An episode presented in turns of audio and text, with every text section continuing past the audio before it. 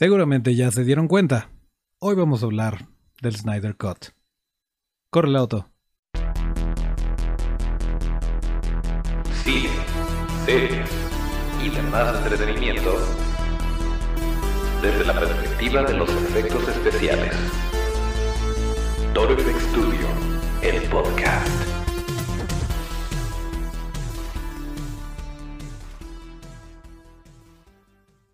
Bueno, pues ya había pasado un ratito de que nos habíamos escuchado, eh, nada más conmigo, porque bueno, afortunadamente tuvimos invitados, pero el día de hoy eh, fuimos invitados a... Bueno, les explico qué pasó. Eh, sucedió el Snyder Cut, todos lo sabemos, este fin de semana se estrenó y todo el mundo está hablando de ello, y obviamente teníamos muchas cosas que decir al respecto, pero tuvimos la fortuna de que nuestro buen amigo Lord Pocho nos invitara a su programa de La Composta y ahí estuvimos platicando un poquito tanto de esto como de la nueva serie de Marvel, el primer episodio que ya se estrenó de Falcon y el Soldado del Invierno o Falcon and the Winter Soldier. Y bueno, antes de entrar a lo que platicamos con Lord Pocho, eh, me gustaría hacer algunas aclaraciones de unos errorcillos que hubo por ahí. Por ejemplo, eh, hace algunos episodios dije que... Pues ya tenemos un título y un póster. Se va a llamar Matrix Resurrection y... Eh, lo cual es completamente falso. Hasta el momento el póster es un fanart y el título que conocemos es eh, Matrix 4. No nos han revelado ningún título, ni nada en la trama, ni nada por el estilo. Y agradezco enormemente a tú sabes quién eres por haberme dicho eh, por haberme hecho ver este error, para no estarlos mal informando a ustedes amigos. Y otra cosa, eh, ya se estrenó Waffles y Mochi y en algún momento yo dije que... Waffles y Mochi. Por ahí sale Michelle, primera dama Obama. No es parte oficial del show. Sale en un episodio. Lo cual no es cierto. De hecho, sí sale Michelle Obama en todos los episodios. Y no solo eso, tanto ella como Barack Obama son productores ejecutivos del programa. Ya vimos un par de episodios y está entretenido, ¿eh? de verdad es recomendable para toda la familia y nuevamente hay que darle visibilidad a los puppets. Creo que está bien manejado, está divertido. Es un programa de cocina, pero de, de otra manera. Está divertido. Y bueno, ya no les quiero hacer más largo esto. Vamos a ver qué platicamos del Snyder Cut. Así que, nuevamente, corre el auto, por favor. Ya estamos de regreso, mi estimadísimo Toncho Ábalos. Es correcto. A ver, vamos a ver del Snyder Cut, porque bueno, es el mame de moda, todo el mundo está, ¡ay, que, el Snyder Cut! yo tengo que decir una cosa, yo me desilusioné mucho de, bueno, primero, de Batman contra Superman, le tenía mucha fe y así como que no fui nada feliz. Luego, em, creo que fue la Liga de la Justicia o fue primero Suicide Squad. Mm, no tengo las fechas, pero según yo fue primero eh, la Liga de la Justicia. La Liga, bueno, la Liga dije, bueno, a ver, qué eh, me pareció bien, pero no me voló la cabeza como hubiera querido. Eh, no les voy a perdonar ese Superman con, con el, la trompa así, güey, no mamen. Y la verdad me quedé como, como, eh, y Suicide Squad de plano no la quise ver.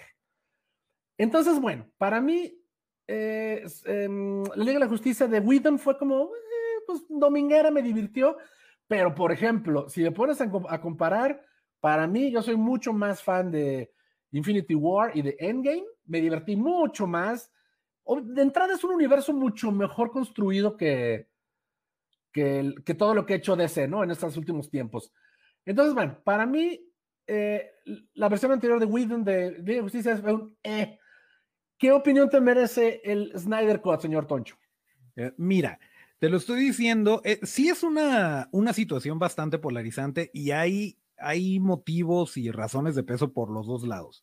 Yo no me voy ni por el lado de es la mejor obra maestra que jamás se ha hecho y todos vayan y récenle al Snyderismo. O sea, no me voy tanto por ahí, ni tampoco digo que sea una cochinada o que haya sido una cochinada lo que ha hecho antes. Sí, eh, a lo mejor si sabes la historia si conoces un poquito eh, The Dark Knight Returns, que es una de las bases para Batman contra Superman, eh, sí te duele que pudiendo aprovechar tanto el material original, se te haya ido eh, o más bien se, te haya, lo, hayas presentado de esa manera, ¿no? Pero a final de cuentas, pues el estudio confía en Zack Snyder para que haga su cosa, la hace y bueno, ni modo, ¿no? Ya no nos pertenece, le pertenece al público, ahí tienes tu cómic si te gustó más el cómic y no pasa nada. Pero eh, si nos vamos al, eh, a la comparación, sobre todo, entre la versión de, de 2017 y esta, creo que sí aporta mucho. No es completamente algo nuevo, eh, evidentemente, porque la mayor parte de la película ya estaba terminada. Eh, pero las cosas como, como las plantea, y además en un, en un tramo de cuatro horas, rara vez te vas a encontrar eh, una situación como es que la cerraron muy al final, o más bien la iba bien, pero después todo, todo se, soluciona mágicamente, como que se quedaron sin presupuesto, sin tiempo y ya la quisieron cerrar. Eso no pasa aquí porque tienes cuatro horas que son divididos en seis capítulos y un epílogo. Y, vaya, hay chance de desarrollar más a los personajes, de darles más carnita, porque si hay algo que, que tenemos que notar. Cuando se, a mí me parece injusto, y soy fan de los dos y soy fan de todo, pero me parece un poquito injusto querer comparar Marvel con, con lo que está haciendo Warner, con lo que está haciendo DC, porque Marvel lleva muchísimos años construyendo su universo y con planes a super futuro.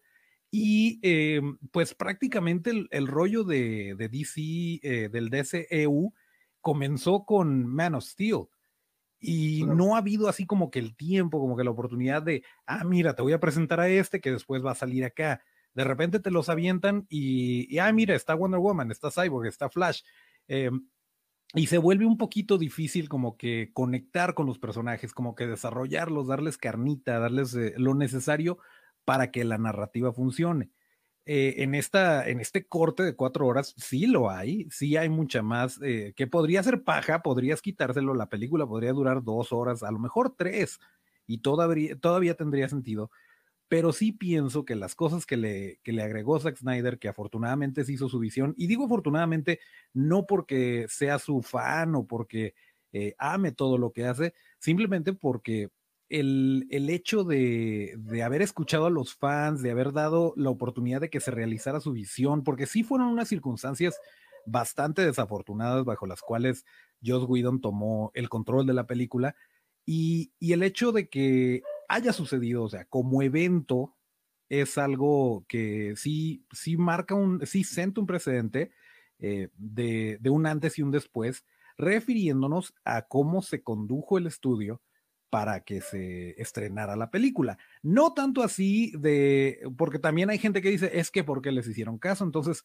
todo mundo que se ponga a lloriquear, eh, ya le van a cambiar todo y van a volver a hacer el final de Game of Thrones. Y no, no va por ahí no va por el lado del hate, sino va por el lado de, oye, esto llevaba este camino, mínimo dejen al señor que muestre qué era lo que, lo que quería presentar, porque hasta ahorita, hasta el momento, no ha habido confirmación.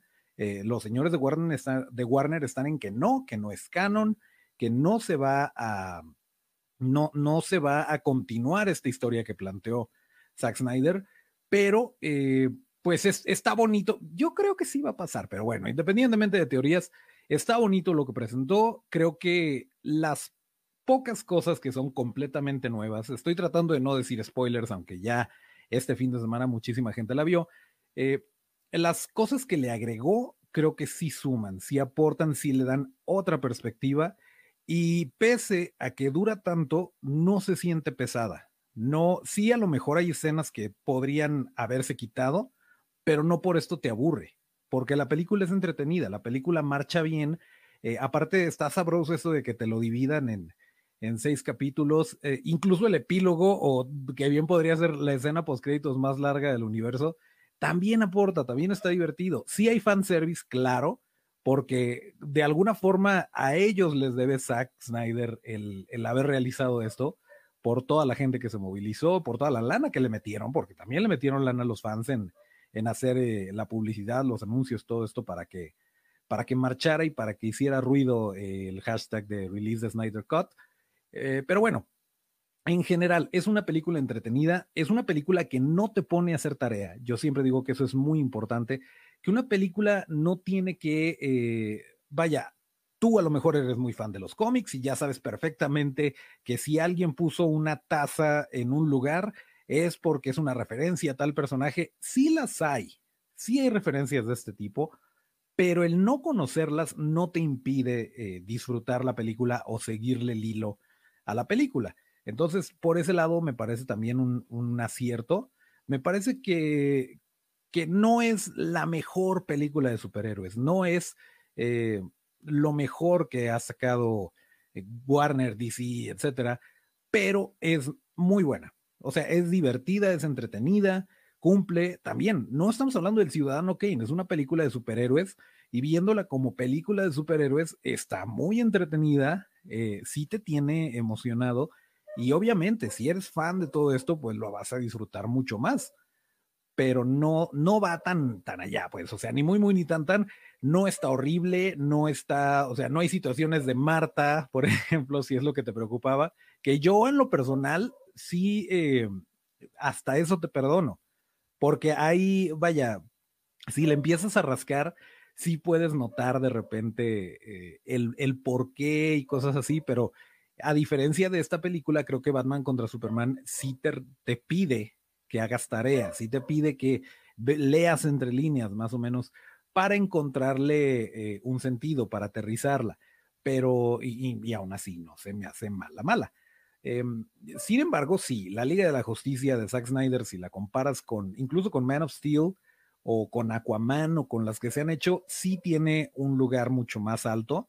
Eh, y, sí, o sea, si no lo has visto, aviéntatela. La verdad es que sí vale la pena, incluso si, si viste la de 2017, vale la pena que, le eches un ojo a esta.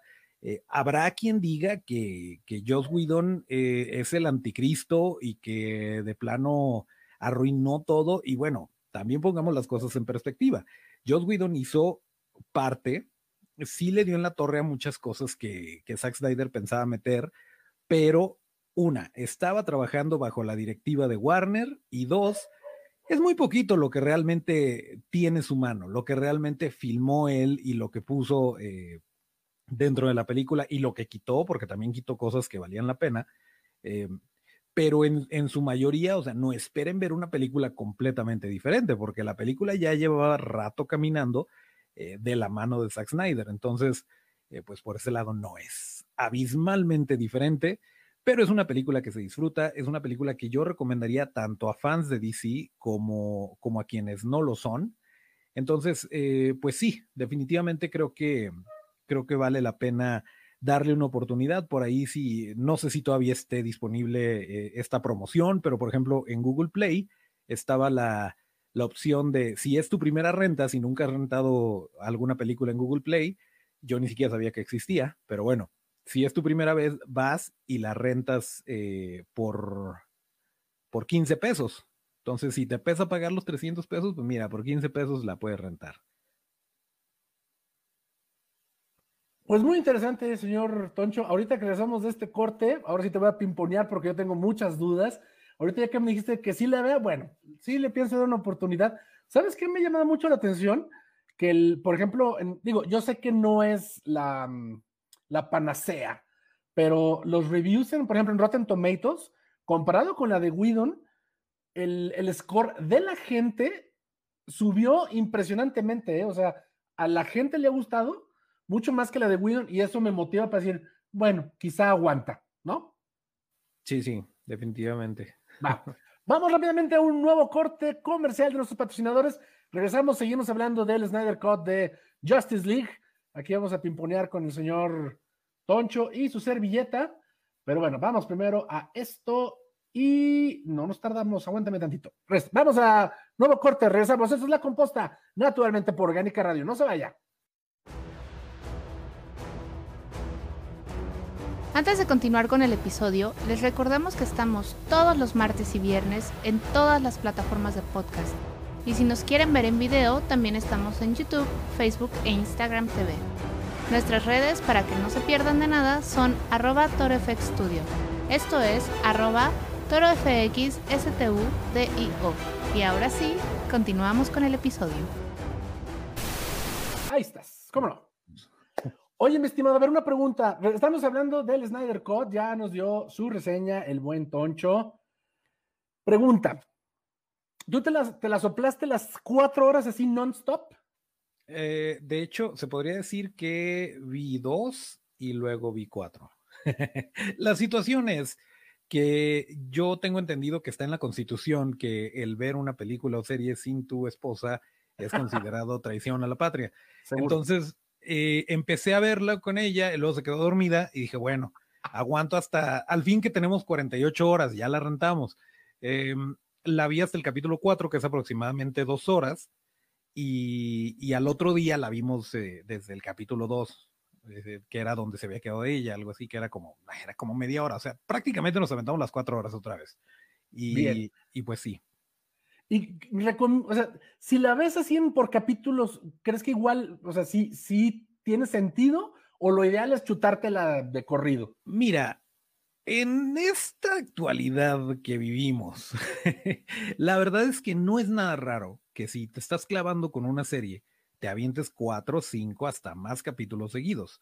Entonces, por ese lado, no se siente, no se siente pesado, se siente que no le quitaste el autoplay a, Netflix o a la plataforma donde lo estés viendo y sigue el, el, próximo capítulo y así te la avientas. Entonces, por ese lado no me parece tan descabellado. Ah, me costaría a lo mejor más trabajo el verla en el cine y estar así, este, pues en la, en la sala de cine las cuatro horas, que tengo entendido que donde sí se exhibió, sí hubo un intermedio a la mitad, pero la verdad es que sí, no, no, no le considero que, no considero que te reste a la experiencia el, eh, tanto el aventártela seguido como el cortarla, pero a lo mejor al cortarla sí como que, como que le pierdes el, eh, el hilo o no, no el hilo de, de, la narrativa de qué seguía, pero sí, sí está, está cortada de esa forma por una razón y, y bueno, al mismo tiempo no es como, vaya, si te están contando, no sé, la historia de Cyborg, eso inicia y concluye en, en el capítulo donde se está hablando de eso,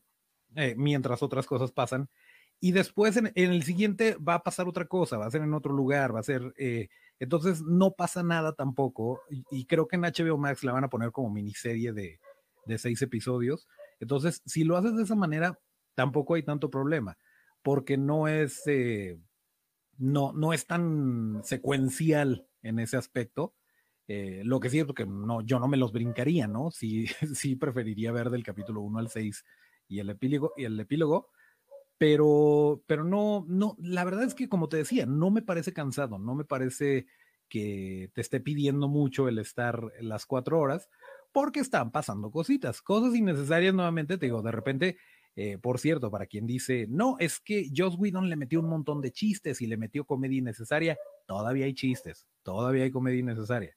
¿Están mejor manejados? A lo mejor sí, pero, pero o sea, nuevamente, la mano ya era del señor Snyder, no, no inventó el hilo negro Joss Whedon, pero está disfrutable. Oye, ¿crees que hay algún... He oído por ahí que como que obviamente ya con más tiempo los personajes se desarrollan mejor y más. ¿Hay alguno que sobresalga de esto que te digas, ah, este, em, este desarrollo de este personaje sí estuvo mucho mejor de lo que nos habían presentado Whedon? Obviamente entiendo por tiempo y por la mano de Warner Brothers, pero ¿Hay algo que destaques de, en cuanto a personajes en, el Snyder Cut? Definitivamente, mi favorito, y, no es bueno, mi favorito es Steppenwolf. el tratamiento, la imagen, eh, todo lo que, lo que hicieron con Steppenwolf me encantó. Yo lo vi y pues tú sabes, maquillaje de efectos especiales, quieres ver monstruos, quieres ver criaturas. El Steppenwolf de Joss Whedon sí era como que, híjole, si lo ibas a hacer así, ¿por qué no lo hiciste un maquillaje? Eh, o porque no lo hiciste totalmente CGI. O sea, se veía como que se quedaba a la mitad y en personalidad y en diálogos y en cosas así. La verdad es que no, no se me hizo como que sobresaliente de la versión de 2017. En esta, Steppenwolf sí tiene un papel muy importante, tiene una motivación muy distinta. El diseño del personaje sí se fueron totalmente digital, pero funciona. A mí me pareció eh, bastante efectivo el diseño, la personalidad de, de Steppenwolf, el papel que juega dentro de todo esto, eso sí, sí, definitivamente es un es una palomita para, para Zack Snyder. Ahora, en cuanto a qué eh, personajes se desarrollaron un poquito más o, o te dieron más de esto o más de aquello, es un arma de dos filos, porque, por ejemplo, a mí me parece completamente adorable Ezra Miller, pero hay quien no le gusta de plano, hay quien lo odia como Flash, que dicen que le resta personalidad, que le resta seriedad al personaje. Y yo entiendo que es el, el alivio cómico de la Liga de la Justicia. eh, y como tal, me parece que su personaje funciona y funciona bastante bien. Entonces, si odiaste a Flash, pues lo vas a odiar más porque hay más Flash. Si te cae bien, si te gusta lo que está haciendo, te va a encantar porque hay más. Y de la misma forma, eh, Cyborg me parecía, o sea, yo me quedo con el Cyborg de los Teen Titans, que yo creo que es mi favorito entre todos los que, todas las iteraciones que ha tenido. Eh, pero también hay más eh, desarrollo de Cyborg, hay más historia detrás de, de, cómo sucedió lo que sucedió, etcétera, etcétera, y lo entiendes más al personaje y te cae mejor por el simple hecho de que ya pasaste más tiempo con él y dices, ah, ok, por aquí va este rollo. Entonces también eh, le, le, dan un poquito más de, más de empuje tanto a Cyborg como a Flash. Oye, ¿y cómo ves el futuro de este universo de DC? Ya, ya está muy avanzado un Aquaman 2, ¿no? Ya tuvimos Mujer Maravilla 1984, que la verdad estuvo bastante aburrida. ¿Qué viene? ¿Qué, qué, qué, qué, esperamos de DC? ¿Qué esperamos de Warner Brothers en un futuro no lejano? Bueno, de en cuanto a películas que no necesariamente sean canónicas o que no necesariamente se vayan a, a entrelazar con lo que se planteó en, en, El Escuadrón Suicida, en Batman eh, contra Superman o en, o en Man of Steel, eh, tenemos por ahí la película de The Flash uh -huh. de Andy Muschietti, que yo le tengo el ojo bien puesto simplemente porque es Andy Muschietti. Eh, tenemos por ahí la película de Batman de, de Matt Reeves con, oh, claro, de, con Robert, con Pattinson. Robert, Pattinson. O sea, claro. vienen cosas, vienen cosas padres, vienen cosas interesantes. Y del DCEU, eh, pues como ya lo dijiste, está Aquaman y a ver qué demonios sucede. Eh, yo creo que sí va, sí va a haber ruido, sí va a haber gente eh, queriendo rascarle para que restauren el Snyder verso, pero ahí sí quién sabe si les hagan caso. A final de cuentas, esto es un negocio y el dinero habla, como dicen los, eh, los amigos gringos, Money Talks, y le fue muy bien al Snyder Cut este fin de semana. Entonces, por mucho que se hayan rasgado las vestiduras y que haya problemitas por ahí, si estos cuates ven la oportunidad de hacer un billetote, muy probablemente, eh, como dijo, lo dijo el mismo Zack Snyder, dice, mira, yo veía más imposible que me dejaran restaurar mi versión y sacar un corte de cuatro horas eh, que el que hubiera una Liga de Justicia 2. Así que claro. en este momento cualquier cosa puede pasar. Esa fue la respuesta del señor Snyder, pero Warner dice, no, eh, no, ya no lo vean. O sea, véanlo, pero no lo vean. No es canon, no cuenta con esto. Eh, eh, acá tenemos nuestro cotorreo aparte. Y hasta ahorita esa es la postura de Warner. ¿Quién sabe qué vaya a pasar? Sí, fíjate que, mira, a mí me da esta sensación de, de, de querer, digamos, de alguna manera emular lo que ha hecho Marvel. Y voy al sentido de, de hacer las películas PG-13 o PG, o sea, me refiero para adolescentes y adultos y para abajo, para, según ellos, acaparar este eh, público más grande, ¿no? Más amplio. Pero a mí se me hace una tarugada, por ejemplo, simplemente ve cómo les ha ido en el Snyder Cut con esta versión R, que ha tenido muy buena aceptación. Entonces yo digo, DC debería dejar, Warner debería dejarse tarugadas y hacer eh, películas de superiores más oscuras, más violentas, como son los cómics, y dejarle a Marvel esta, esta fase un poquito más infantil, porque al final es de Disney. Y que bueno, ahorita vamos a platicar de, del Falcon y Winter Soldier, que me, me, sorprendió un poco la acción de la violencia, ahí no me la esperaba. Pero sí, digo, sí. ¿por qué no aprovechar que, que Marvel tiene acaparado este segmento más infantil y enfocarse a cosas más oscuras? Yo le tengo fe al Batman de Pattinson, ¿eh? en el sentido de que sea un poquito más, eh, más ruda, más como es Batman, porque pues ve, ve, el Batman de Nolan, era, era un Batman espectacular, y de pronto el de Ben Affleck eh, se me hace medio descafeinadón, pero... A mí me encanta, me encantan todos los Batmans, pero sí, el, el hecho de que Robert Pattinson traiga los ojos de emo cuando se quita la máscara es, sí, por fin estamos hablando del elefante en la habitación. ¿Cómo demonios se desmaquilla Batman cuando se quita la máscara? Exactamente, ¿cómo? Así no ya desde ahí dije, sí, estoy, estoy ahí. sí, o sea, bueno, en fin, pues bueno, mi estimado Toncho, que con esto cerramos lo del Snyder Cut, pues ya sabe usted, cuatro horitas, búsquela, está en muchas plataformas, eh, chéquela ahí donde pueda. Si usted fue fan de, de la Liga de la Justicia y de esto que está haciendo eh, Zack Snyder, pues véala. Sí la voy a ver, ya tengo muchas buenas referencias. Si alguien dijera, no, está más o menos, no la vería, pero bueno, si hay buenas referencias, adelante. Vamos rápidamente a un nuevo corte comercial de nuestros patrocinadores. Regresamos naturalmente por Organic Radio. Están viendo y escuchando La Composta con nuestro invitado Toncho Ábalos. Regresamos después de esto. No se vaya. Señor Toncho, vamos a hablar en este último bloque de Falcon and the Winter Soldier.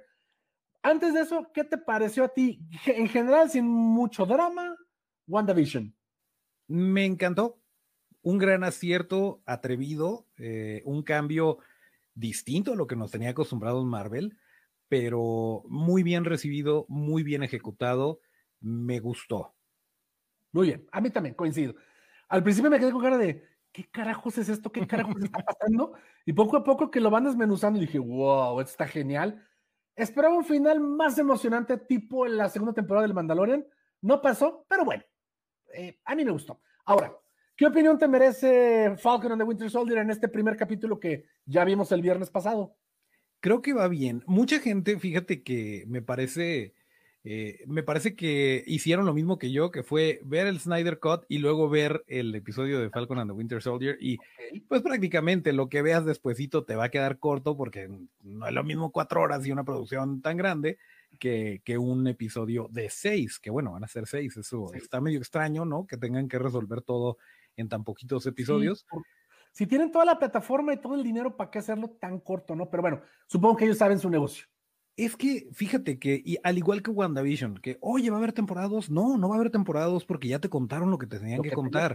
Y acá en Falcon and the Winter Soldier, eh, esas de cuenta, vaya, si lo comparamos con el Snyder Cut, esas de cuenta, cortan ese pedacito y en vez de agregárselo a la película, te lo ponen como serie por si te quieres clavar, por si quieres saber un poquito más de, del qué, cómo y por qué de estos personajes eh, y que llegues como que más fresquecito a la siguiente película, porque obviamente siguen trabajándose las películas, eh, pero me parece muy bien que, estén haciéndolo de esta forma y creo que, tanto Falcon como Bucky son, son personajes que sí han salido en varias películas, pero no se les ha dado el tiempo o el foco como para eh, pues desmenuzarlos un poquito más, para darles... No que WandaVision, al final como que WandaVision, pero después de todo lo que te pusieron en la serie, dijiste, ay, caray, como que ya les tienes otro cierto afecto. Y creo que va a pasar el mismo fenómeno en Falcon and Winter Soldier. Exactamente. Y obviamente, pues es, es, una, es un desarrollo que sí, le tienen que meter el sentimiento, le tienen que poner, eh, pues esto de, de, las pesadillas de Bucky y todo esto. Sí, como que dices, ah, es que sí es cierto, es que pasó esto. Y luego te dan un poquito del pasado de, de Falcon y, y ya como que los estás captando un poquito mejor. Pero al mismo tiempo, obviamente va a haber más acción, no va a ser tan, eh, tan comedia o tan experimental como a lo mejor se pudo haber puesto WandaVision, pero Anthony Mackie es una, eh, una patada en salva sea para trabajar en el set porque está haciendo reír a todo mundo y está bromeando todo el tiempo, eh, pero incluso a cuadro, el personaje de Falcon es muy agradable y tiene una muy buena química con, con, eh, con Sebastian Stan, con Bucky, eh, y, creo que eso va a funcionar también muy bien. Creo que, que cuando se junten va, va a haber por ahí una química muy interesante. Sí, fíjate que mm, ciertamente a, mí The Winter Soldier nunca me ha parecido así como que siento que he estado muy forzadón. Nunca me ha gustado mucho, no sé, a lo mejor es opinión muy personal.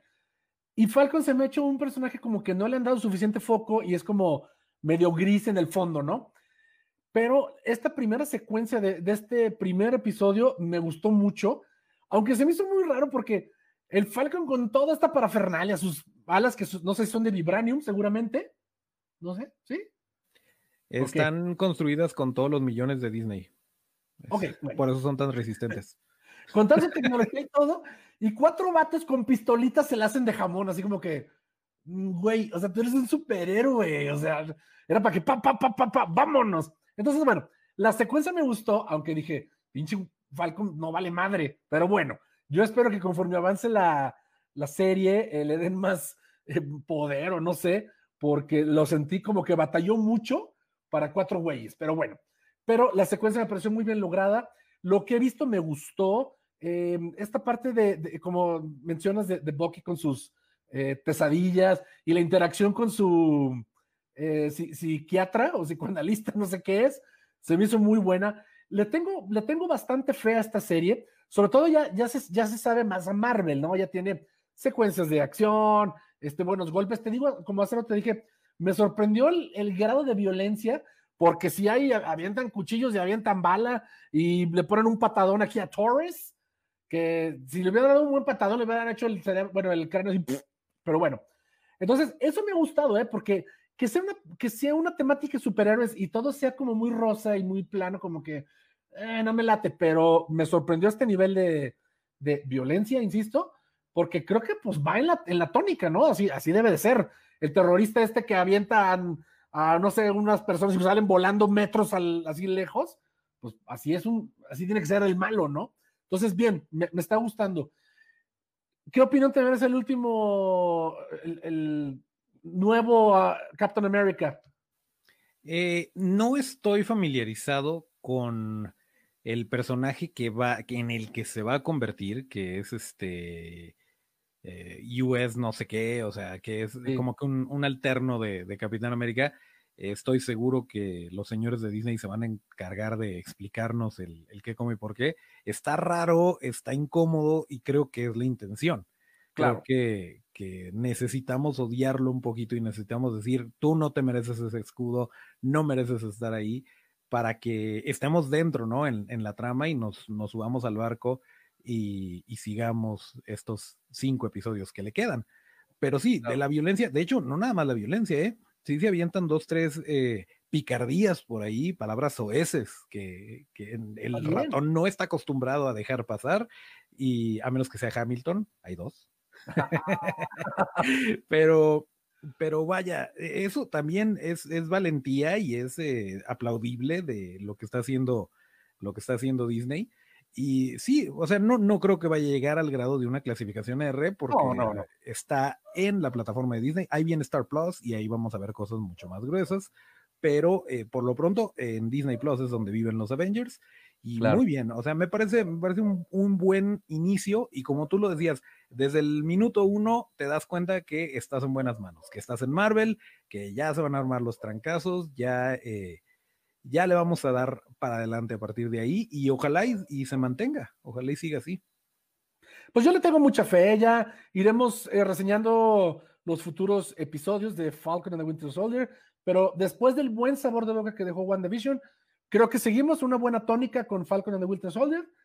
Les repito, ya iremos platicando todos los lunes a las 9 de la noche aquí en La Composta el, episodio del viernes, porque le dicen, ah, están spoilereando. No, señores, los episodios salen los viernes a las 2 de la mañana. Tienen todo el viernes, todo el sábado, todo el domingo y prácticamente todo el lunes para ver el episodio, así que no sabemos que estamos spoilereando. Pero bueno. Bien, pues esto fue lo que platicamos con nuestro querido amigo Lord Pocho acerca de eh, todas estas cosas que están sucediendo. Eh, por lo pronto, pues ya, es momento de irnos, es momento de terminar este bonito episodio. Así que agradeciendo a mi buen amigo Otto en los controles, quien ya nos puso el tema de salida, les recuerdo que para seguir la conversación y para que hagamos comunidad y discutamos todos estos temas que se nos presentan por acá, ahí están las redes, arroba en todos lados, esto es arroba torofxstu, Yo soy Toncho Ábalos y mis redes son arroba Toncho Ábalos con T nos escuchamos el próximo viernes y hasta el próximo llamado.